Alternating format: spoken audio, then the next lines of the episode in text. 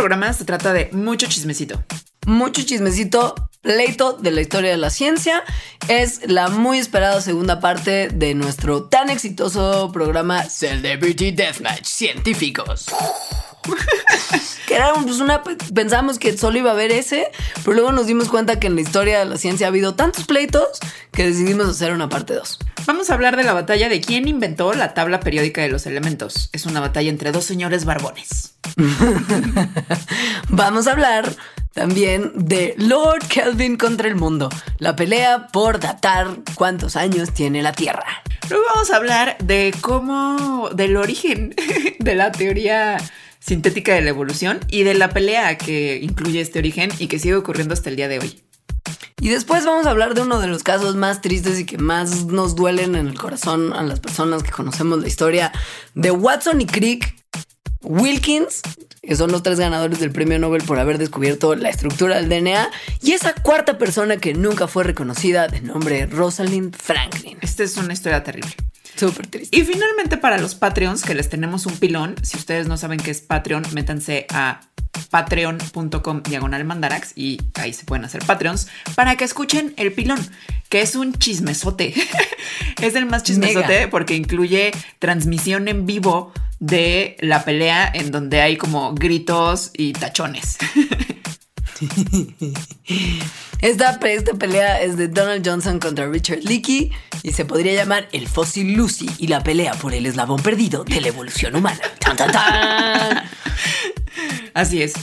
Sí. Ahora, Mandarax es un podcast que se hace por la señorita Alejandra Ortiz Medrano. Aquí presente. Saluda. Sí. Y una servidora, Leonora Milán. ¿Cómo están? Buenas tardes. En colaboración con Sonoro, que es una plataforma de podcast bien padre que se encarga de nuestra producción, distribución y un montón de cosas más. Si quieren encontrarnos en redes sociales, en Facebook estamos como Mandarax lo explica todo, en Twitter como arroba Mandarax y en Instagram como arroba las Mandarax. Sin más, entonces, empezamos con este pleitazo y chismecito.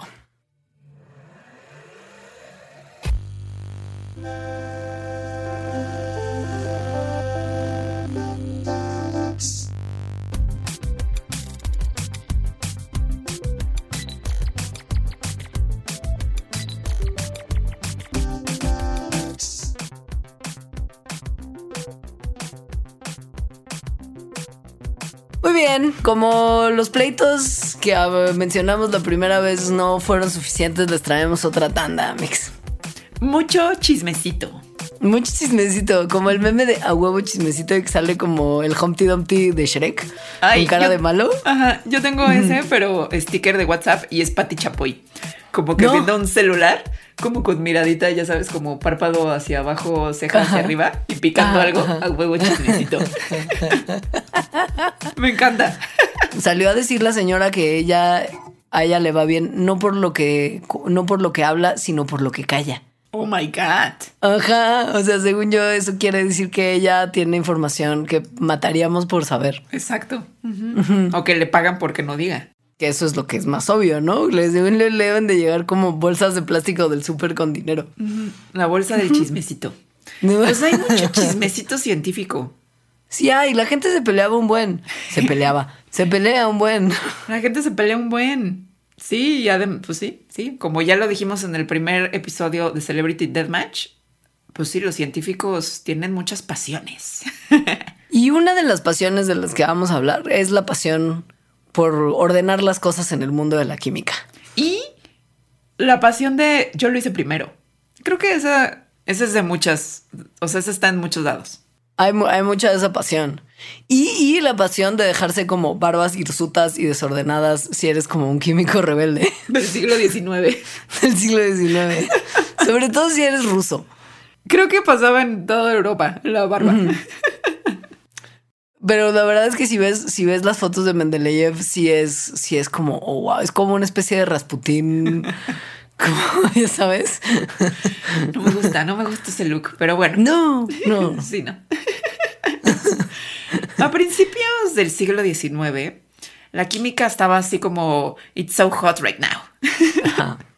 O sea, estaban muy descubriendo cosas, haciendo como muchos avances, mucho desarrollo, sobre todo en distinguir las diferentes eh, propiedades de los químicos o de las sustancias químicas. Y entonces. Y también de, y también de los elementos, porque lo que sabemos ahora de los elementos no sabían en ese momento todo lo que hoy conocemos. O sea, no llevaban en la secundaria una clase de química para que se aprendieran la tabla periódica porque no existía tabla periódica. Alguien tenía que hacerla. Alguien tenía Por- que inventarla. Claro, como con el fin literal de ordenar y clasificar todo lo que se estaba descubriendo y como todo ese conocimiento que se estaba expandiendo día a día por el trabajo de la química analítica. Así es. ¿Qué interés tenían en que en analizar y, y- y poner en orden todos los elementos químicos? Bueno, pues se habían dado cuenta que los elementos químicos eran cosas muy, muy simples que hacían a todo lo demás. Es decir, que mediante procesos químicos los elementos, como ahora sabemos también, se unen y eh, tienen interacciones y entonces forman compuestos. Y pues querían saber qué hubo con eso, hay que ordenarlo. Mucha gente había como entrado en la misión de ordenar los elementos de manera como sensata y esto desde 1817, ¿eh? O sea, como que el esfuerzo llevaba mucho tiempo haciéndose, pero nadie lo había hecho como de manera tan ordenada y sensata hasta que llegaron dos personas que después pelearon un buen de nombre Dmitry Ivanovich Mendeleev y Julius Lothar Maya. Maya, porque uno, Mendeleev, era ruso y Maya, como su nombre lo indica, era alemán. Como nuestra excelente pronunciación de su nombre, más bien. Maya. Maya. sí. Los dos eran químicos y los dos se les considera a Mendeleev un poco más, a, Me- a Maya un poco menos, como los inventores de la tabla periódica de los elementos, que hoy en día todo el mundo nos hacen aprender en la secundaria y así. Se entiende que si usted no estudió nada que tiene que ver con ciencias de la vida, considera esto un desperdicio de tiempo monumental, ¿eh? O sea, ojo y lo entendemos, pero la verdad es que es muy importante que se tengan claro que la tabla periódica es una como obra maestra del- de, la inteligencia humana y que vale la pena conocerla y aprendérsela un poquito nada más para reconocer lo bien hecha que está y lo congruente que es todo lo que está como vaciado en esas celditas. Es que yo creo que si lo enseñaran así, como la congruencia y por qué está ordenada de la forma que está ordenada, que fue lo que hicieron estos dos señores y por lo que se pelearon pues, gran parte de sus vidas, en vez de como el uno es hidrógeno y el dos es oxígeno y así, eh, que ni Sí, siquiera sí, sí, si es, oxígeno, sí, yo bueno. sí es. Ok. A ver, esta historia de la pelea de Maya y Mendeleev Me encantaría poder pronunciar Mendeleev en un ruso tan correcto Eso como Maya en alemán. ahorita, eso pensaba yo ahorita en este momento. Mira, Quisiera mientras poder tú decir Maya historia, y- yo voy a buscar rápido en Google como Google pronunciar y eso seguramente sí. Bien, bien. Ajá. Bien. Entonces, esta historia comienza hace muchos, muchos años en un congreso. Entonces, Maya y Mendeleev, bueno, Meyer, pues, y Mendeleev trabajaban en una universidad en Alemania. Em, y entonces eran como unos científicos jóvenes, los dos, que fueron al primer congreso ever, o sea, el primer congreso ever internacional de química, el primero que hubo en la historia de la humanidad. Y entonces ahí los dos ñoños como eran vieron a Stanislao Canizaro, que era un químico italiano, presentar una cosa que en ese momento era solo una hipótesis, pero que luego se convirtió en una ley que a todos nos enseñaron también en la secundaria, que es la ley de abogado. Em, Es que no, puedo, no, puedo, no puedo pensar en abogado sin pensar en como abogado y siempre pienso como en la ley del Yo aguacate también. y eso. Discúlpeme por ser tan Sí. básica, pero uy, no puedo con eso. Ajá. yo también, a mí me pasa igual. y yo creo que, que de aquí en El, adelante. la el número de abogado. Sí. Ajá. Entonces, la ley de Avogadro dice que los vol- que volúmenes iguales de distintas sustancias gaseosas que están en las mismas condiciones de presión y temperatura tienen el mismo número de moléculas, lo cual llevó al número de Avogadro, que es una proporción que lo importante es que relaciona la masa molar en un nivel atómico con la masa física en una escala humana. Por lo tanto, a partir del número de Avogadro se puede definir el número de partículas elementales, ya sean átomos, moléculas, compuestos, etcétera, por mol de una sustancia, lo cual permite que los científicos, bueno, que la gente pueda calcular el número de estas entidades, como por ejemplo los átomos, en cierta masa de una sustancia. Que eso era, pues por eso les interesó mucho a Meyer y a Mendeleev, porque ambos querían justo tener una manera de poder ordenar los elementos y una forma de ordenarlos podía ser por el peso atómico y el número de Avogadro y lo que en el momento era la hipótesis de Avogadro les iba a ayudar a Tengo ya un, un como intento de pronunciación del ruso. A ver, a ver. Permíteme. Dmitry Ivanovich Mendeleev. Es como, ¿viste, digo, la serie Billions? ¿Viste el personaje este que es ruso, interpretado por este actor que ahorita no me acuerdo que es fantástico? Vagamente, sí. El de Inside, de la película de, de que se meten en su cabeza. Ah, John Malkovich. John claro. Malkovich. Sí, sí, sí, sí. Siento que él vio el mismo tutorial de YouTube que viste tú Pero, güey, ahorita. sí, es que él lo hace, él lo hace relativamente bien. Pero, por ejemplo, ¿viste Tenet? Ok, es que Kenneth Branagh sale de ruso y, y ese sí su acento es, güey, es, es, es, Mm. es triste, es tristísimo. Pero no, esto es, Contraten rusos. Hay muchos actores rusos No que pasa nada. inglés. Pero bueno. Entonces, Mendeleev. Dmitry Ivanovich Mendeleev.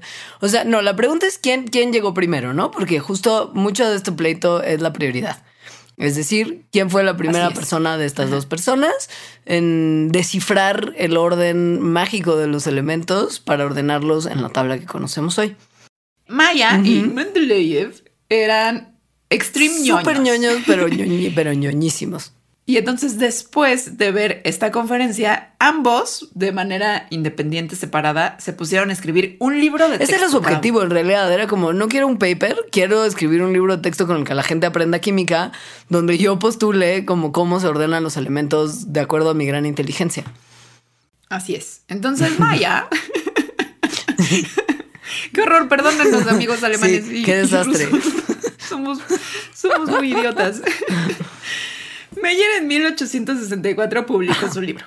Y entonces ahí utilizó justo los pesos atómicos para ordenar 28 elementos en seis familias que tenían cada una de estas familias propiedades físicas y químicas similares. Entonces, y además dejó como un cachito para elementos que todavía no se habrían descubierto. Que eso es la, esa, es la, esa es la magia de la tabla periódica, que en el momento en el que te empiezas a dar cuenta de cómo se pueden ordenar los elementos, puedes predecir que hay huecos donde habrán otros elementos que quizá no se hayan descubierto. Y esto es importante, ¿no?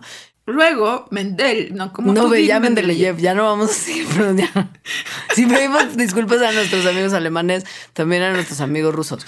No, sí, o sea, Mendeleev, lo que, lo, o sea, mientras Ma- Mayer, Meyer eh, hacía su libro de texto, estaba haciendo mil cosas. El vato sí era de ñoñez, o sea, estaba terminando su tesis doctoral, empezando como una granja experimental. En el 67, Que eso suena increíble. Es como aquí está mi rancho de experimentos. en el 67 empezó a leer su, empezó a escribir su libro de texto que se llama Principios de Química y él fue el que justo como que pensó en, en esto que se llama la ley periódica, que lo que dice es que los elementos químicos, si se acomodan de acuerdo a la magnitud de los pesos atómicos, muestran un cambio periódico de propiedades. Por eso la tabla periódica se llama tabla periódica, porque hay este cambio periódico de propiedades.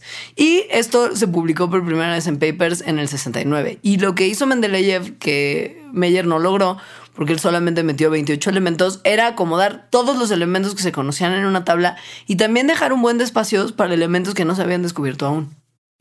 Pero Meyer no se queda atrás porque después, en, 1900, en 1870, publicó un artículo en donde decía, miren, todo esto es lo que yo he estado trabajando desde hace siete años, pero además ahí tiene justo una figura que es muy famosa, que es una grafiquita en la que está mostrando cómo el volumen, la periodicidad del volumen atómico se puede graficar contra el peso atómico. Entonces, cuando vieron esta tablita, muchos de los químicos de ese momento que ya habían visto el trabajo de Mendeleev, pero tenían dudas de esta ley periódica, se convirtieron. o sea, dijeron, ah, no, bueno, a ver si ya dos personas llegaron a esto de manera independiente, es decir, y además está prediciendo que efectivamente puede haber elementos que todavía no conocemos y que cabrían en estos lugares, pues suena a que probablemente estos sí No, es y así. además o sea, Y bueno, se descubrieron un sí. par de elementos que cabían en los huecos que habían dejado. O sea, como que fue de, ah, güey. Es una cosa de. Es una cosa como de proceso científico súper bonito, la verdad, la ley periódica. Justo por eso. O sea, es como tienes, descubres cuál es el orden, lo pones y aunque haya cosas que no sepas que existen tal cual, de repente se descubren y se acomodan donde se tendrían que acomodar. Es muy bonito. No es tan bonita la disputa de la prioridad que tenía esta gente, o sea, eso sí no. Pero, pero que, que sepamos que este no, nada más como un pequeñísimo paréntesis histórico. Eh, esto no es el primer momento de la historia de la humanidad en el que la gente se ha sentado a especular y pelear respecto a la existencia de sustancias fundamentales que componen la materia que nos rodea. Esto, desde el inicio como de la historia y las preguntas que se tienen registradas, se ha como pues cuestionado, ¿no? O sea, filósofos griegos todos especulaban y sugerían que la materia se compone de un principio esencial o elemento. Se reconocían siete sustancias que hoy conocemos como elementos, que eran el oro, plata, cobre, hierro, plomo, estaño, mercurio se empezaron como a poco a poco y con el paso de los siglos estudiar, a estudiar elementos como separando compuestos por reacciones químicas como desde hervir hasta decantar, hasta cristalizar, se pesaba lo que resultaba en aislamiento, se estudiaban las propiedades físicas y químicas, o sea, lo que compone la materia ha sido algo que nos ha tenido pensando desde como el principio del la civilización occidental por lo pronto. Pero estos dos tipos llegaron como a una culminación de eso. Y por eso también se entiende la pelea de la prioridad. Porque es como, güey, desde los griegos llevamos pensando en qué hubo con esto y nosotros somos los que estamos teniendo el poder de decir cómo se van a acomodar de aquí en adelante. Y es como, yo quiero que tenga mi apellido, obvio, pues sí. Así es. La cosa es que no era nada más una, una situación de, bueno, pues este publicó primero que este otro y ya porque realmente hicieron su trabajo de forma independiente. O sea, sí llegaron a las mismas conclusiones sin saber lo que el otro estaba trabajando. Mendeleev publicó en inglés, digo en ruso y luego lo tradujo a, inglés. Y en la traducción había un error. Y este errorcito en la traducción, porque pues la mayoría de la gente lo leyó después en inglés, es lo que empezó, bueno, es como que fue una de las piezas grandes de la disputa entre Mendeleev y Meyer porque como la traducción tenía un errorcito, entonces Meyer decía, ah, no, pues yo fui el primero que no Claro. Y lo que queda mm, como muy claro cuando uno revisa fuentes de archivo es que Mendeleev sí estaba trabajando sin darse cuenta de que ya había sistemas periódicos alternativos que hubiesen aparecido en libros de texto o journals como antes de que él publicara, ¿no? Esto es importante porque pues un poco gente como, como Meyer y otros más que también decían, no, no, yo, yo descubrí primero como que peleaban mucho que ellos habían de alguna manera como establecido las bases para lo que después Mendeleev concretó, porque la realidad es que sí, el que, el que ordenó lo que se tenía como más en forma fue Mendeleev, pero pues es una realidad que como Meyer sí publicó lo suyo un poquito antes, es como de, güey, yo puse las bases para lo que hiciste, canal. O sea, por favor, reconóceme y pues dame, dame un poquito de crédito ahí. Y Mendeleev era como, como, no, no, yo no, yo no leí nada de esto, yo no sabía. Y queda claro que es así. Era cierto, sí. Ajá. Pero eso hizo que Meyer, porque entonces a Mendeleev hasta el día de hoy, hay veces que se dice que los dos son los responsables de la tabla periódica, pero en realidad la mayoría de los lugares en donde se revise dicen que es Mendeleev desde que ellos estaban vivos. Entonces eso hizo que Meyer se volviera pues, muy amargado. Sí, no lo pasaba bien, todo barbón y todo enojado.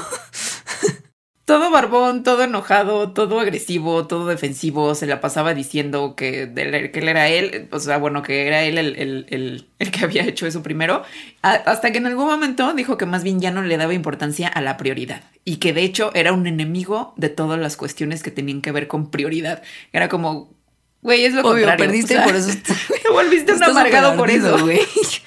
Ahora, está muy mal, Pero tú sabes la historia de cómo en teoría Mendeleev terminó de, meter los elementos en la tabla periódica. Cuentan las leyendas, como la leyenda urbana, que el vato como que estaba trabajando hasta tarde en la noche, claramente porque eran ñoñales, ya lo vimos, y tenía como, como, como los elementos recortados en papelitos, como, como en cuadritos, y los estaba tratando de ordenar y ordenar, y no lograba como meterlos en, o sea, como, como que quedaran bien ordenados. Y se quedó trabajando hasta tardísimo en la noche. En algún momento, Piumales, que se queda dormido sobre su mesa de escritorio y sobre sus papelitos, y sueña en su sueño cómo se van ordenando los cuadritos como en el lugar correcto y como que se despierta y como estaba literal dormido en su escritorio, en corto acordándose de lo que soñó, lo ordena todo y queda la tabla como, como bien estructurada. O sea, se supone, sí, se supone que el orden del, del tema le llegó como en un sueño. O sea, sabía más o menos cómo estaba, pero no lo estaba logrando acomodar y por el agotamiento de así se durmió y lo soñó. Hay más cosas de la química que se han revelado. La en estructura sueños, del ¿eh? benceno. Como, Ajá. por ejemplo, muy Sí, importante. muy importante. También parece que Kekulé, Sí. quien, lo, quien, quien la propuso, se quedó dormido en un camioncito. Era como un camioncito al aire libre, y entonces lo estaba dando como la brisita. Y él, como así, como señor de 70 años, se quedó como jetoncito. Como Bernie Sanders. como Bernie Sanders. Y ahí soñó con unas serpientes que se mordían la cola entre sí y se dio cuenta que la estructura del benceno era un anillo. Que además esa figura de las serpientes mordiéndose la cola o una nada más el uroboro, pues es, Es muy muy, mítica. mítica. Pero bueno, luego hablamos de los sueños y la química. Esa gente, según yo, estaba muy como en contacto con solventes todo el tiempo. O muy en contacto con su intuición, que ahora tal vez no tanto, ¿no? Ajá, o sea, sí le hacían caso como a información que venía de otros lados. Pues sí. Pues sí. Pues sí. Pero bueno, esa es la historia de esta disputa de señores barbones del siglo XIX. Maya. Mendeleev. Dmitry Ivanovich Mendeleev. Billions. John Malkovich versus Kenneth Branagh. Eh, pasando al siguiente pleito, tenemos, tenemos un pleito que al final el, el principal peleonero terminó teniendo razón en algunas cosas, pero nada de razón en otras. Pero era un tipo bien inteligente y este pleito fue como, como de esos momentos legendarios en los que todo el mundo le dice a un científico brillante que está loco y él nesea. Porque casi nunca está en el error, ¿no? Aquí la parte que más me sorprende es que este científico es William Thomson, del cual nadie ha escuchado Nadie. hablar. Porque se le conoce, o sea, también conocido como Lord Kelvin. A quien todo el mundo conoce, porque sabes, hay una, hay una Claro. como escala de temperatura que lleva su apellido no apellido. Entonces, William Thomson es Lord Kelvin. Lord Kelvin fue una, o sea, un título que se le dio porque se le- en la casa de los Lord, de los Lords, y, y le pusieron ese nombre. Es como su nombre artístico de alcurnia. Excelente manera de describirlo, claro. Sí. Es que sí era un súper científico. O sea, en su momento era como el científico. O sea, era matemático, físico, ingeniero. Hizo un montón de cosas en todas estas disciplinas. Por ejemplo, nada más y nada menos, descubrió las primeras dos leyes de la no más. termodinámica. Refre- como refresher de sus clases de física de secundaria, que probablemente si ustedes son como yo fueron el infierno en vida. La primera ley de termodinámica, que también llamamos y probablemente la conocen mejor como tal, es la ley de la conservación de la energía. Y dice que en cualquier sistema físico aislado, la cantidad total de energía siempre va a ser la misma, a pesar de que pueda transformarse de una forma de energía a otra, como de energía térmica, eléctrica o química o lo que sea. O sea, la energía no se crea ni se destruye, solo Yes. se transforma, tal cual. Y la segunda es la conocida como ley de la entropía, que dice que la cantidad de entropía, que es esta magnitud que indica el grado de desorden molecular de un sistema, esa cantidad de entropía en el universo tiende a incrementarse con el tiempo hasta llegar a un punto de equilibrio. O sea, es la que explica por qué el- tu cuarto siempre va como hacia más desorden. Ay, me conoce también. La universa me conoce también. Ahora, ¿por qué son importantes estas leyes de la termodinámica? Dirán, si ya no voy a tener ese examen semestral de física para pasar el año. Bueno, básicamente explican las interacciones de todo lo que hay en el universo sin importar la escala. O sea, Todo. y, y- y aplican para todas las formas de ciencia que conocemos. Son básicamente como piedras fundacionales de todo. O sea, sí son cosas que universales, explicaciones universales. Y luego que al final me, "Eh, this is interesting. Yo creo que hablaba con Yo también creo, pero ya no me da. Deberíamos tomar un cursito para Mandarax de hacer Como de, ah, me, me encanta. Absolute temperatures. Pollux. Porque sí, las absolute temperatures, o sea, las temperaturas absolutas, se miden en grados Kelvin en, el- en honor de Lord Kelvin. No William Thompson, Lord Kelvin. No es cuántos grados Thompson. No, no, no. Kelvin. O sea, sí hizo muchas cosas que lo hacían el científico más top o uno de los más tops de su momento. Y estamos hablando de un momento en donde en ese lugar del mundo, o sea, como Inglaterra y alrededores, estaban Charles Darwin, eh, Mendeleev y Mayer peleándose por la tabla periódica y escribiendo sus libros de texto. O sea, sí habría, sí había muchos científicos muy top y este era probablemente el más. Fue el primero que participó en el parlamento, o sea, fue distinguido como un lord porque era, porque era tan chido. Sí, fue el primer lord científico. Y estaba todo bien, estaba todo bien y no se peleaba tanto con la gente y esto que les contamos no era como necesariamente mm, peleado por sus pares, pero... No, solo era como, oh, es tan inteligente, es so brilliant. Pero en 1862 el vato publica un libro que además está padrísimo el nombre que se llama The Secular Cooling of the Earth. O sea, el enfriamiento. Pero tienes que decirlo con acento de The Secular Cooling of the Earth. el enfriamiento secular de la Tierra. Y ahí lo que hizo, y es donde empieza la bronca, fue tratar de calcular la edad de la Tierra. ¿Por qué? Porque no ibas. Y aferrarse. ¿Por qué no iba a calcular la edad de la Tierra si ya había como pensado las dos primeras leyes de la termodinámica, güey? O sea, él podía lo que quisiera. Creo que aquí la cosa es eso, o sea, que, dijo, ¿por qué no lo voy a hacer bien si todo lo hago bien? Cierto, cierto. Entonces, como contexto, es que a mediados del siglo XIX la gente se estaba preguntando mucho sobre la edad de la Tierra y sobre la edad del Sol, tanto los científicos como los no científicos. O sea, de verdad era como un tema so hot right now. ¿Verdad? y muchos científicos de muchas disciplinas distintas estaban como sobre esto. Ninguno lo logró, esto se supo como 100 años después. Eh, pero bueno, entonces, Lord Kelvin había establecido la, el principio de conservación de energía, como ya dijimos, o sea, la primera ley de la termodinámica. Entonces, em, digamos que no había duda en que la energía del sol, pues, era una fuente de energía y que esa fuente de energía se iba a terminar porque se estaba convirtiendo en otro tipo de energía. Y por lo tanto, la existencia de nuestro planeta, que depende de la energía del Sol, pues iba a terminar, ¿no? Era limitada. Entonces eso también es algo que llevaba como, bueno, si se va a acabar, ¿cuándo empezó, no? Desde hace cuánto está aquí, etcétera. Resulta que esto, pues, no era tampoco la primera vez que alguien se lo preguntaba. Eh y, se habían hecho trabajos previos que Lord Kelvin tomó como para tratar de obtener la respuesta a lo que él estaba buscando, ¿no? Y, en parte mucho tuvo que ver del trabajo de gente que también era muy chicles en su disciplina, como Isaac Newton, que habían calculado un montón de cosas a lo largo de sus vidas y carreras, entre ellas la tasa de enfriamiento de un objeto metálico caliente, como por ejemplo si la Tierra fuera un objeto metálico caliente. O su centro. Ajá. Y habían calculado que como que la tasa de enfriamiento y por lo mismo como quizá edad era como de 50 mil años. Súper equivocados. Pero bueno, no podían hacer todo tampoco. O sea, si escribiste principio de matemática, igual y ya está. No pasa nada si te equivocas un poco en tus cálculos después de, ¿no? De la edad de la Tierra. Entonces, Lord Kelvin dijo como, ah, pues voy a hacer esto mismo, pero lo voy a hacer ahora sí, bien voy a suponer, ¿no? Bajo el supuesto de que la Tierra efectivamente empezó como un objeto hipercaliente y totalmente derretido que se fue enfriando a través de millones de años. Entonces dijo, ah, pues el cálculo es cuánto tiempo le habría tomado enfriarse para que ahorita ya no sea una cosa líquida y podamos vivir aquí. Y entonces, así, por un cálculo que hizo, estimó que la temperatura inicial de la Tierra era 3.900 grados centígrados eso porque hizo experimentos derritiendo rocas y entonces ese es como las rocas se derriten a eso. Y luego hizo otro tipo de cálculos. Metió ahí en sus cálculos cuáles son los elementos principales que tiene la corteza de la Tierra. Es decir, sí lo hizo medianamente bien, excepto porque lo hizo mal. Pero hizo su mejor esfuerzo con lo que tenía, probablemente.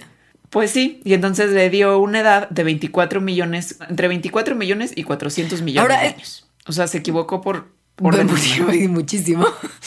Pero, pero lo, más loco es que era tan buen científico y tan ganoso que fue como no me basta hacer mis cálculos de derretir piedras y calcular sus temperaturas y de ahí extrapolar, sino que también voy a ver cuántos años tiene el sol y de ahí como que voy a cotejar con mi edad en la Tierra y confirmar si tengo razón, porque obviamente tengo razón porque soy Lord Kelvin. Y pues entonces, dado lo que se conocía en el momento, Kelvin como que se planteó como de, bueno, a ver, la única fuente plausible de la energía que saca el sol es interna. O sea, tiene que ser una cosa que el sol está sacando de adentro hacia afuera y esta energía tiene que estar derivada de la energía gravitacional que se liberó durante la creación del sol. Entonces voy a calcular cuánta es esta energía y concluir que pues el sol básicamente solamente podría estar sosteniendo su tasa actual de radiación, o sea, la radiación que emitía en el momento en el que Kelvin estaba haciendo estos cálculos, por aprox y no más de, esto es súper importante, no más de 100 millones de años. O sea, luego checó como sus cálculos y fue como, ok, quizás un poco más, como 400 millones, como para, para, para que tuviera sentido con otro, pero nunca se movió de su convicción que la edad de la Tierra era de unos cientos de millones de años y no más. Y no se movió. O sea, dijo, esto ya lo hice, ya lo calculé, I'm Lord Kelvin. y es como es. Háganle como quieran. La cosa es que, mm, pues esta era, como ya les dijimos, una pregunta que estaba en la ciencia y en la no ciencia muy viva. Entonces, muchas... Y, que en esa época había los científicos más perros de todos los tiempos trabajando todos juntos como... Y además en el mismo lugar geográfico, ¿no? o sea... Pensando todo el día en esas cosas. Desde muchas disciplinas, ángulos diferentes, como por ejemplo Darwin. Entonces Darwin, cuando dijo, ¿no? Cuando vio 100 millones de años, o sea, como esto es lo top que calcula Lord Kelvin, mm, o sea, según Darwin, que había ya publicado El origen de las especies, donde dice que para que exista biodiversidad se necesita la selección natural, que es un proceso gradual y pues que sucede generalmente muy lento, se necesitarían muchísimos más años que los que Kelvin había calculado. Entonces Darwin ahí dijo como, mm, esto no me hace mucho sentido, Kelvin. Y entonces Kelvin dijo, me vale. Ahora el problema. No solo Kelvin dijo me vale, sino que en ese momento Kelvin era el top. Entonces la gente dijo, ay, Darwin, bájale, ¿no? O sea, Kelvin es más respetado, le vamos a creer. Porque además no es que la teoría de Darwin y su libro hubieran sido como súper bien recibidos por la comunidad científica y como la comunidad en general. Era como, güey, ¿qué estás diciendo? Estás contradiciendo un montón de las cosas que creemos. Entonces fue como, ah, y además estás contradiciendo a Lord Kelvin, no canal. Obviamente esto no está. Ajá. Y además lo haces desde la biología que todavía ni siquiera existe. Exacto, él era solo un naturalista. Porque estaban haciendo, ¿no? Era, ajá.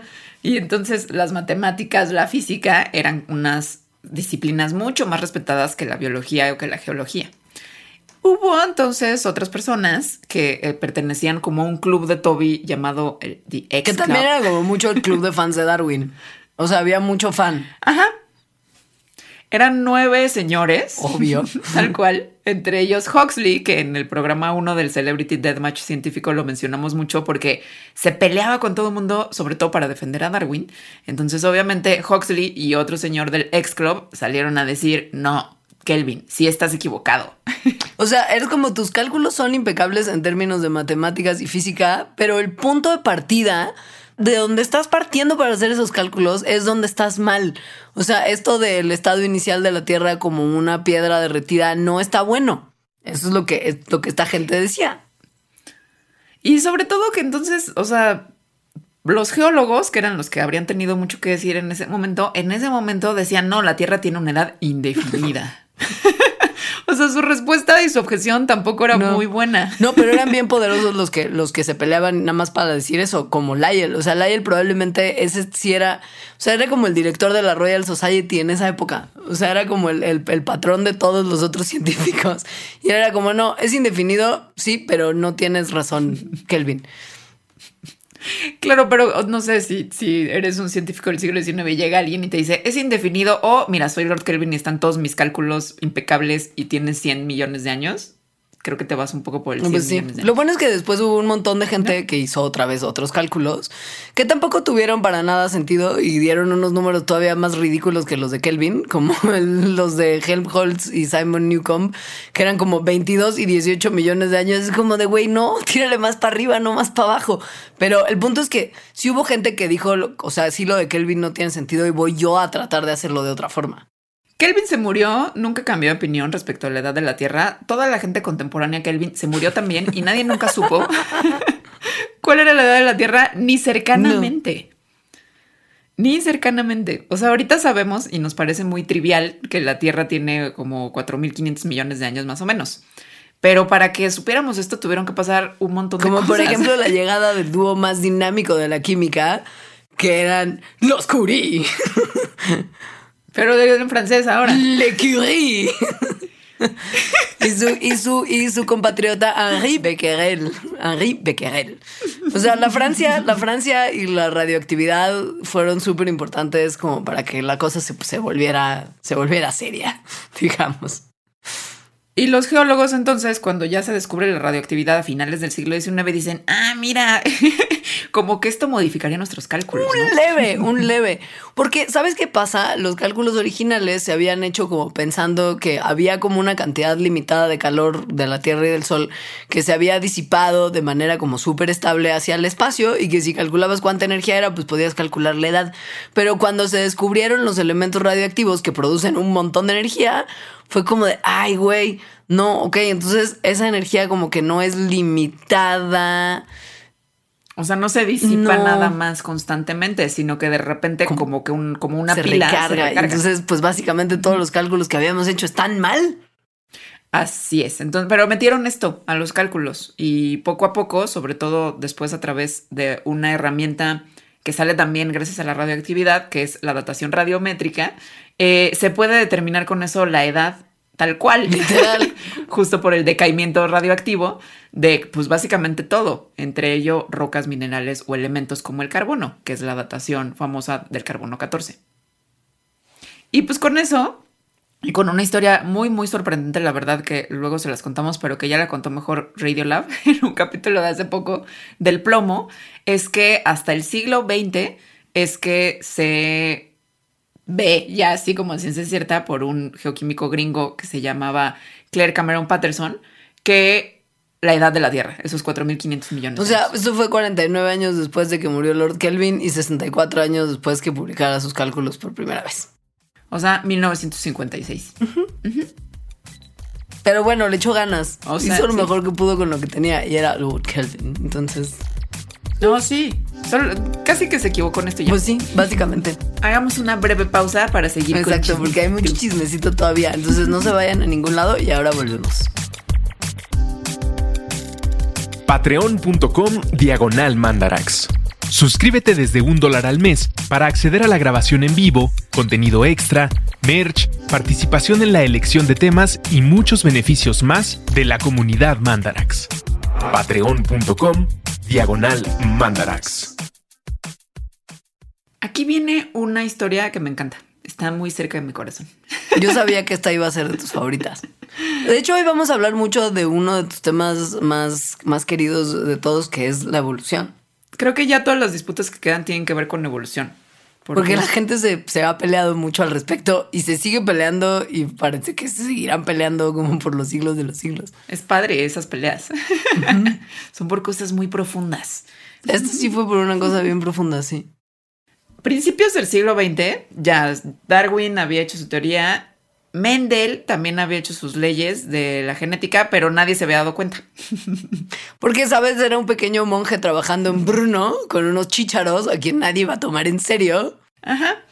Pero después eh, se redescubren las leyes de Mendel y después de eso, tres personajes súper importantes en la historia de la teoría evolutiva, que se llamaban Sewall Wright, Ronald Fisher y John Haldane, juntaron ambas cosas. Dijeron, ah, a ver, aquí hay leyes de genética, aquí tenemos una teoría de la evolución.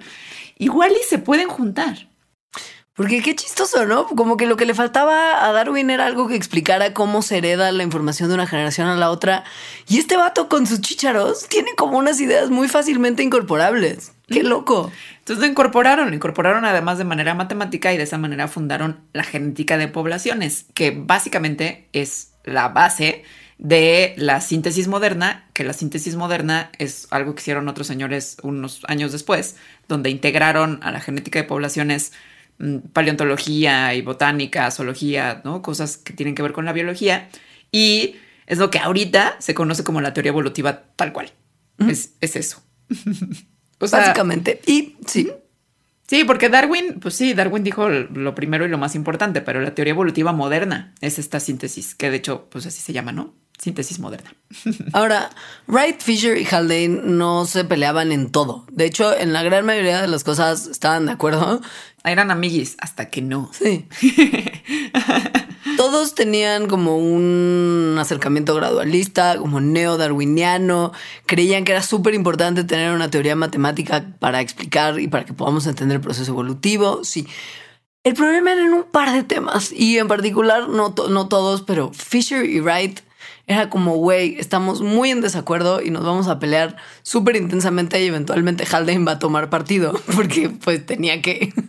Y eventualmente nos vamos a morir y va a haber herederos académicos que seguirán con esta controversia y estas peleas con otros nombres. Hasta el día de hoy.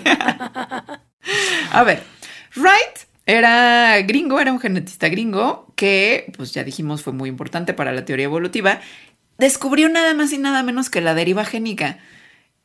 Eso, eso me encanta. Ya Eso- desde ahí. Sí, sí, sí. La deriva génica es esta fuerza evolutiva, eh, es decir, es algo, es un proceso que cambia la frecuencia de los alelos en las poblaciones por azar, o sea, por cambios random, tal cual en las poblaciones, tipo que si de repente hay un grupo de hormigas y pisas a unas, pues eso fue azaroso, no es porque unas hayan sido más débiles y las pisaste. eso es la deriva génica. Ahora, Fisher era un así súper erudito británico, Fisher, que era así matemático, estadista, genetista, académico y es responsable para una tortura muy particular a la que se enfrentan los estudiantes de estadística, que es la famosa F. Fisher. Fisher casi que inventó la estadística, ¿eh? la estadística moderna.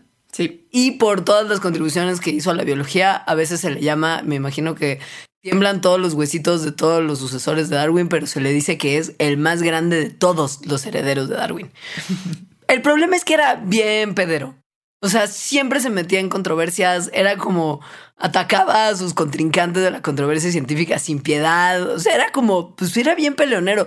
Y Wright, en cambio, era como más como un espíritu Suave. libre, tranquilo, suavecito. No, no peleaba tanto. Trabajando juntos llegaron a un modelo matemático súper importante para la teoría evolutiva, que es el modelo Wright-Fisher. No, no, no hay mucha imaginación en el nombre. Pero lo que describe este modelo es cómo sería el cambio en una población que básicamente no tiene ninguna fuerza evolutiva. O sea, donde no hay selección natural, no hay mutación, no hay migración, las generaciones no están una sobre otra, no hay reproducción azarosa. Entonces, obviamente ninguna población de la naturaleza es así, pero eso es lo importante, porque entonces ese modelo Wright-Fisher da como un modelo nulo, digamos, para poder entender qué pasa cuando sí hay cierta fuerza evolutiva o ciertos procesos evolutivos sucediendo y entonces lo puedes, puedes comparar ese modelo nulo con lo que estás encontrando en la realidad. Y pues es, sigue siendo uno de los modelos matemáticos más importantes para explicar un montón de cosas en las poblaciones, en particular la deriva génica.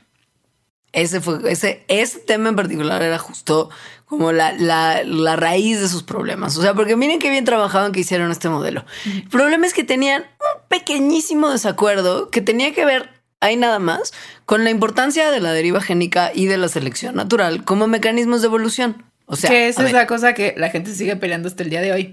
verdad de Dios. Y hay que entender, para empezar, que tanto la selección natural como la deriva génica son mecanismos de la evolución porque ambos cambian la frecuencia de los alelos en, o como a lo largo del tiempo.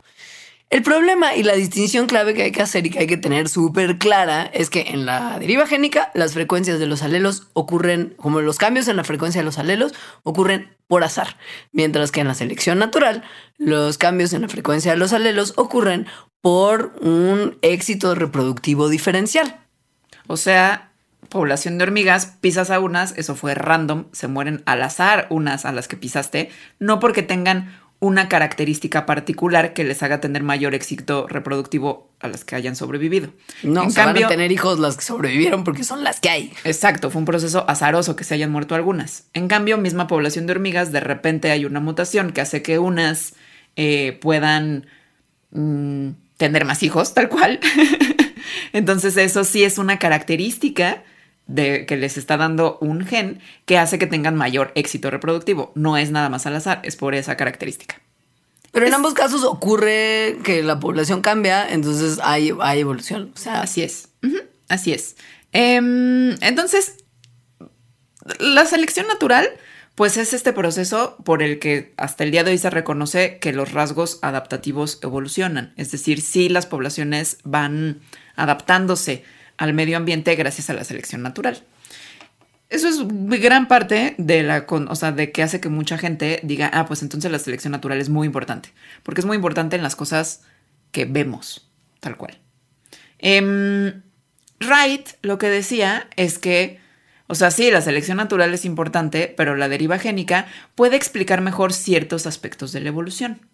Fisher mientras era como, no, güey, la deriva génica cuando mucho tiene un papel menor en la evolución, o sea, una cosa de nada, no importa nada, o sea, mínimo. Entonces, al parecer Fisher como que mm, exageraba o no entendía o no quería entender muy bien lo que estaba diciendo Wright, porque Wright decía tal cual, algunos aspectos de la evolución pueden explicarse mejor por deriva génica. Es decir, es un punto de vista pues bastante puesto de manera bastante razonable. Y Fisher decía, no, lo que Wright está diciendo es que la selección natural no importa. Y es como, mire señor, usted está malentendiendo. Y es que es una realidad que no solamente eso era un malentendido, sino que también hubo como un par de errorcitos. O sea, muy como en el caso como de Mendeleev y Meyer, que es como de, hay como pequeños errores de traducción de repente que confunden mucho las cosas. Aquí parece que también sí hubo como un pequeño errorcito que fue donde, donde todo se derrumbó dentro de mí, dentro de ti. Un pequeño errorcito, pero creo que la situación es más pasional en el sentido de que Fisher y Wright sí eran colaboradores cercanos. Este, eran, eran amiguis, o sea, se escribían un montón, por ejemplo, porque pues quién era más, los más ñoños de la genética de poblaciones, pues los dos que lo inventaron. O sea, de hecho, como que incluso cuando uno escribía algo, se lo mandaba al otro para que le revisara, que es lo que pasó justo en el caso de Wright, que escribió un paper súper famoso que se llama Traducido Evolución en Poblaciones Mendelianas, que escribió muchos años antes de publicarlo y que le escribió, le mandó, perdón, una copia como manuscrita a Fisher, que estaba en ese momento trabajando en su libro La teoría genética de la selección natural. Y la cosa es que el paper que Wright le manda a Fisher tenía un error que luego corrigió, pero esto no fue una cosa que Fisher le dijera a Wright. O sea, Fisher leyó el paper, probablemente notó el error y no le dijo como canal. Tienes un error en el paper. aquí. Te equivocaste aquí y es importante, corrígelo. Y además, después en el libro, de en el libro de Fisher aparecieron unas de las fórmulas de Wright. Entonces, como, ¿qué onda? Recibiste el paper desde mucho antes, no señalaste el error y no se lo corregiste. Y además, algunas de las fórmulas aparecen en tu libro. ¿Qué onda? Entonces Wright se enojó. Pues con toda la... Y él lo que hizo que no se enojaba. O sea, él era tranquilo. No sabemos si realmente Fisher deliberadamente no le dijo del error. Realmente pudo haber pasado que no se diera cuenta. Y también realmente pudo haber pasado que Fisher llegara a las mismas fórmulas de manera independiente, porque eso pasa mucho en la ciencia. Y eran dos personas con capacidades muy similares trabajando sobre las mismas cosas a partir de las mismas evidencias. Entonces, sí es posible todo eso. Pero, pues para el corazón de Wright, no lo era. No, no lo fue. Y básicamente ya no fueron amiguis, dejaron de escribirse. Sí, ya no se mandaban como sus hallazgos para que el otro los viera. O sea, no. No, y después de que Wright publicó otra teoría que, propuso en 1932, que es la teoría del equilibrio cambiante, es una teoría evolutiva que sugiere que la evolución adaptativa puede ocurrir más rápidamente cuando una población se divide en poblaciones más pequeñas, donde hay un flujo restringido de genes. Fisher fue como, no, no, no, no me gusta, yo voy a criticar todo lo que haces, sobre todo eso de la deriva génica que nunca me ha caído bien. Que es caca de toro la deriva génica. O sea, para Fisher. Porquería. Y en su crítica ahí fue donde se fue a meter el hocicón de Haldane. ¿Qué? Revelación, ese JBS Haldane es John Burdon Sanderson Que es el mismo del, es el mismo de Oparin Haldane. no, no, no, no, no, Ah, es, otro Haldane. Ah, sí, sí, es otro. Es como, güey, ¿por qué esta gente hace todo? no, no, qué No, este Haldane trabajaba, pues, también muchas matemáticas, mucha biología evolutiva, mucha genética, mucha fisiología. Y entonces, lo que a Haldane le interesaba era restablecer a la selección natural como el mecanismo central de evolución. Y esto al explicarlo como una consecuencia matemática de la herencia mendeliana. Entonces, al hacer estas matemáticas y al Haldane estar trabajando en esto, empezó a decir, pues no, la deriva génica caca de toro. O sea, Wright no tiene nada de razón.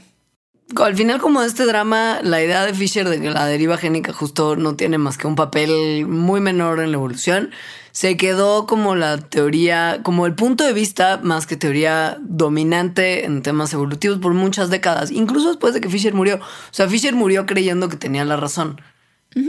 Y de cierta forma, y de cierta forma sí la tenía. Y Wright de cierta forma también la tenía. Todos la tenían. Depende desde dónde lo mires. Porque entonces en 1968 se empezó a mirar desde otro lado, desde un lado muy chiquito, o sea, molecularmente. Entonces es cuando entra escena un japonés que según yo también era bastante amargado y que no solo él era amargado, sino que le hicieron la vida muy difícil porque que se llamaba Moto Kimura que mm, sacó una cosa muy hermosa que se llama la teoría neutral de la evolución molecular, que lo que dice es que la mayoría de los cambios evolutivos a nivel molecular ocurren por deriva génica y no por selección natural. Y que la deriva génica es la fuerza evolutiva más importante a este nivel, lo cual tiene sentido porque a ese nivel hay un montón de alelos, o sea, de mutaciones, de, de variaciones distintas que no tienen ninguna consecuencia o sea, no codifican para ninguna proteína, no hacen que los organismos se vean, actúen o su fisiología sea diferente. Entonces, como es neutral, ahí esos procesos azarosos, como la deriva génica, pues son los que dominan como motor de cambio. Esto obviamente no le gustó nada a los neodarwinianos como George Gaylord Simpson, Ernest Mayer, William Hamilton. O sea, fue como de Kimura, no, güey, lo que estás diciendo no, no, no nos gusta. Y lo atacaban también como súper hostilmente, de manera muy constante. Y él como que trataba de contestar, pero nadie lo apoyaba. Pero mira quién ríe al último, ríe mejor. Aunque yo creo que él murió sin reír, ¿eh? Pobrecito, porque hoy en día la teoría neutral es como parte importante de los acercamientos a la evolución molecular. Yo creo que es lo más, o sea, yo creo que es la teoría más importante para la evolución molecular y es la base de un montón de cálculos que se hacen para evolución molecular, incluidos los de la selección natural o de cosas, por ejemplo, como el reloj molecular. Es decir, sí fue súper importante eh, el trabajo de Kimura. Y ahora, en, o sea, hoy en día, pues sí se reconoce a la deriva génica como una fuerza evolutiva súper importante no se sabe si la más importante, pero probablemente sí a nivel molecular. Pero la gente sigue peleando, ¿eh? Al día de hoy. pues esto no está resuelto ni va a estar. Pues no. tal vez, tal vez puedan aplicar la de la de tú que eres biólogo y siempre decir, pues depende de la especie. Nunca hay falla. Eso resuelve. Hay que mandarles una carta. Ya no peleen, amigos. Pues además solamente pueden decir, pues depende de la especie y no decir nada más. o sea, voltearse como y seguir tomando su cervecita en otro lado. sí, sí. Señor, señor, ¿cuál es la fuerza evolutiva más importante? ¿La selección natural o la deriva génica? Depende de la especie. ¡Pam! el siguiente chismecito es uno muy terrible, la verdad. Es el más feo, yo creo. Es el más feo. Entonces, a ver, todo mundo sabemos tal vez no, pero si no lo saben en este momento, que en 1962 Watson, Crick y otro señor Wilkins, al que casi nunca se menciona, recibieron los tres el premio Nobel en fisiología porque en 1953 habían encontrado la estructura de nada más y nada menos el ADN. Me conmoví profundamente hace un par de años que tuve la fortuna de visitar Londres en como un viaje exploratorio de museos científicos. No era ese el objetivo de mi viaje, pero acabé haciendo eso. Y en el Science Museum de la ciudad de Londres está el modelo de DNA ah, de, las de fotos. Crick. Sí. El de la, güey, está ahí y lo vi, y le tomé fotos y así, como de, ah, sí. Este descubrimiento fue súper importante. O sea, no nada más por la importancia como de, ah, ya tenemos el modelo, sino que determinar que eran dos cadenas es lo que empezó como a cimentar la idea de que efectivamente el ADN es la molécula de la herencia y que hay un mecanismo de que una cadena se copia de la otra y que así se pasa la información genética. O sea, de verdad, revolucionario. Ahora, eso, como la historia patriarcal nos lo ha contado, fue justo el hijo intelectual de los señores Watson y Crick, porque insistimos, a Wilkins nadie lo menciona, y que sí tuvieron una labor muy importante para determinar la estructura de las cadenas de ADN. 100%. Pero hubo ciertas cosas que ellos, por más que se rompían la cabeza en sus laboratorios, no lograban descifrar. Y es ahí donde entra el cretino de Wilkins, porque él es de los peores, porque él era colega de Rosalind Franklin. Era su jefe era su jefe, trabajaban juntos en el mismo laboratorio y él es a quien yo personalmente así decreto como el peor de los culpables. No sé, los tres fueron unos cretinos. Mega cretinos. Pero bueno, no, esto no quiere decir que justo Watson y Crick no hayan tenido un papel preponderante en pensar la estructura del ADN. O sea, o que no se merecieran el premio Nobel. Sí se lo merecían, probablemente Rosalind Franklin también. Ella ya estaba muerta en el momento en el que se dio el premio Nobel, pero independientemente de eso, ellos nunca aceptaron o le dieron el crédito apropiado a ella mientras estaba viva por sus contribuciones. O sea, siempre la lingunearon y como que le robaron ciertas cosas. Entonces, Pero ¿quién, ¿quién era Rosalind Franklin? O sea, ¿por qué es importante lo que ella hacía y por qué su figura fue tan relevante para el tema, para el drama del ADN? Rosalind Franklin era una mujer que trabaja, o sea, era súper experta en cristalografía de rayos X. Y entonces trabajaba en el King's College of London, justo el, para los 1950. Entonces, en 1952, o sea, tantito antes de que Watson y Crick tuvieran su modelo, ella le tomó una fotografía. O sea, bueno, no solo una, de hecho tomó muchas fotografías muchas. de la molécula del ADN. Entonces, eh, Mientras ella hacía esto, Watson y Crick estaban trabajando ñoñamente con modelos, justo como el que Leonora vio. O sea, con modelos así tal cual. Es decir, utilizaban conocimiento físico y químico para hacer un modelo hipotético de la estructura química que después podrían comparar con los datos que se derivaran de la molécula en la vida real. El problema es que Watson y Crick estaban trabajando con algo que no les permitía realmente concretar cómo se acomodaban las cosas que tenían en un modelo tangible. O sea, tenían un montón de información y tenían cierta claridad sobre ciertas cosas, pero les faltaba un punto clave que de verdad es lo que determina la estructura del DNA, que es cómo se juntan las bases específicas. O, sea, el pareo de bases, que es lo que hace que se peguen las dos cadenas. Que es lo que hace que tenga sentido el, código genético. Y que haya dos cadenas tal cual. Exacto. Y Rosalind Franklin, punto número uno, sabía que ellos no tenían esa información porque sabían que estaban trabajando ellos. Y punto número dos, ella sí tenía como mucha más claridad porque había tomado una foto donde esto se veía. Y es que si ves las fotos de Rosalind Franklin, se ve, se ve la doble hélice y una cosa en el medio. O sea, se ve. Se ve. Entonces, Watson y Crick sabían que necesitaban observar. sabían que necesitaban una imagen que viniera de cristalografía de rayos X, que es tal cual en lo que Rosalind Franklin, que estaba como ahí a tres pasos, hacía. Pasa que si un día como que ellos es como de, oye, no conoces, o sea, hablando como con, hablando con otra gente, fue como de, oye, ¿no conoces a alguien que tenga de casualidad una fotito del modelo de ADN?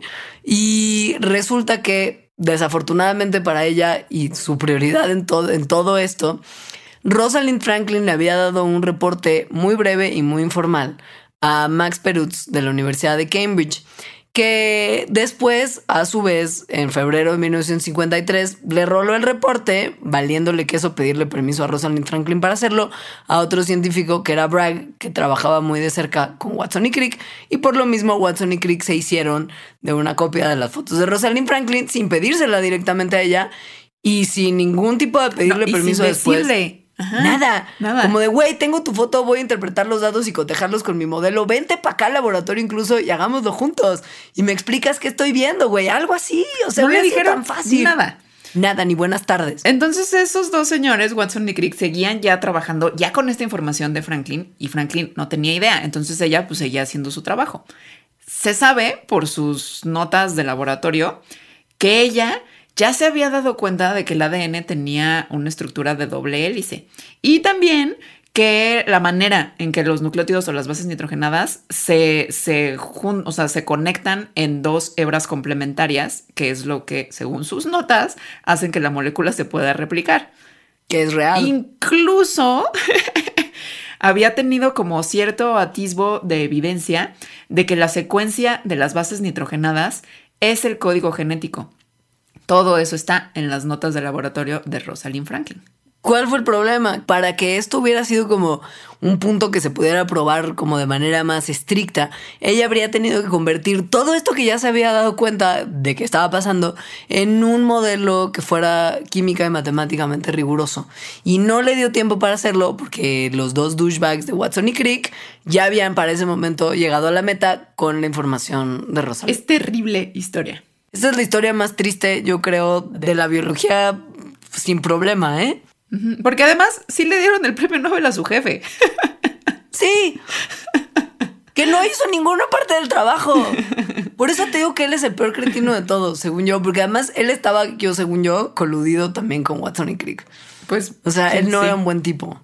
Entonces, lo que pasó con Rosalind Franklin es que después de unos años dejó de trabajar con el ADN porque pues ya, o sea... Ya pa' qué. Ajá. Y después murió eh, muy joven a los 37 años de cáncer de ovario. Entonces, eso fue, su muerte fue antes de que se les diera el premio Nobel a estos tres señores, así que los premios Nobel no se pueden conceder póstumamente. Pero como ya dijimos, independientemente de lo del premio Nobel, durante su vida no se le dio el crédito tampoco. No, y peor todavía. Cuando se escribió el libro La doble hélice, que escribió Watson en 1968, donde cuenta la historia para, como de la carrera para descifrar la estructura del ADN, es un mega douchebag, súper condescendiente, que menciona de pasada a Franklin y le dice como Rosie, que era como un apodo que jamás en su vida se hubiera atrevido a decirle a su cara, y la mencionaba básicamente para ningunearla al grado de que de lo que hablaba era de cómo se veía físicamente, Cómo su se selección de ropa, ajá, o sea... ¿Cuándo de Wilkins hubiera dicho como que cómo se maquillaba Wilkins y cuál era la ropa que usaba? O sea, es la cosa más como patética y triste. Y no se menciona su contribución hasta el epílogo del libro, que además seguro fue un pegoste que hicieron después. Sí, fue un pegoste que Do- hicieron después. Ajá. Donde se, ya se habla de su nombre completo, propiamente la doctora Franklin, y ya se reconocen sus contribuciones al tema. Pero durante el libro, como el grueso del libro, nada. O sea, Watson, bueno, pero Watson, Watson y Crick, ambos, ¿Cuál es el que sigue vivo? según yo, es Watson. Ese es el peor. El que sigue El vivo peor. es el peor. Se volvió loco. Sí. A ver, sí, a ver. Francis Crick eh, falleció en 2004. Sí, el que sigue vivo es Watson. Watson es el peor, especialmente pues, a, a partir de que se murió Crick. Es un racista, un como casi que supremacista. O sea, es un terrible científico y un Sí. terrible ser humano. Terrible científico, o sea, como persona. Como actual, Porque, bueno, sí, son- actualmente. sí, ajá. Pero bueno, Sí. ese es el programa de hoy. Bueno, este Sí. fue el programa de hoy. Vamos a continuar platicando de un pilón con los Patreons, que tiene que ver con una pelea que incluso fue televisada. Y muy, muy dramáticamente. O sea, fue televisada no como de que hayan hecho una rosa de Guadalupe de lo que sucedió, que sería una buena idea, sino que la pelea sucedió en vivo en la televisión.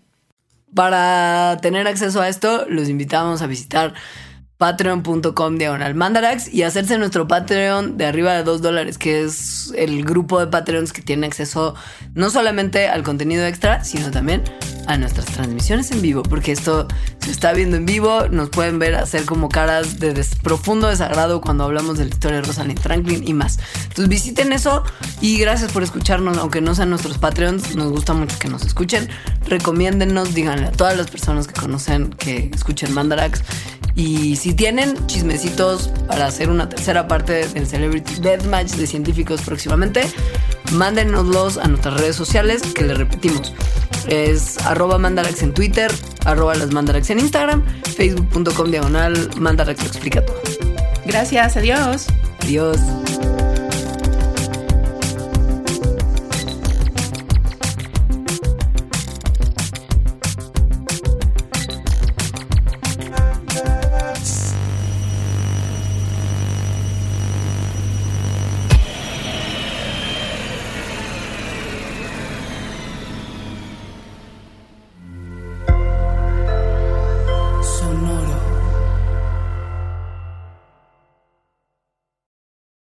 Expansión Tecnología. Gadgets.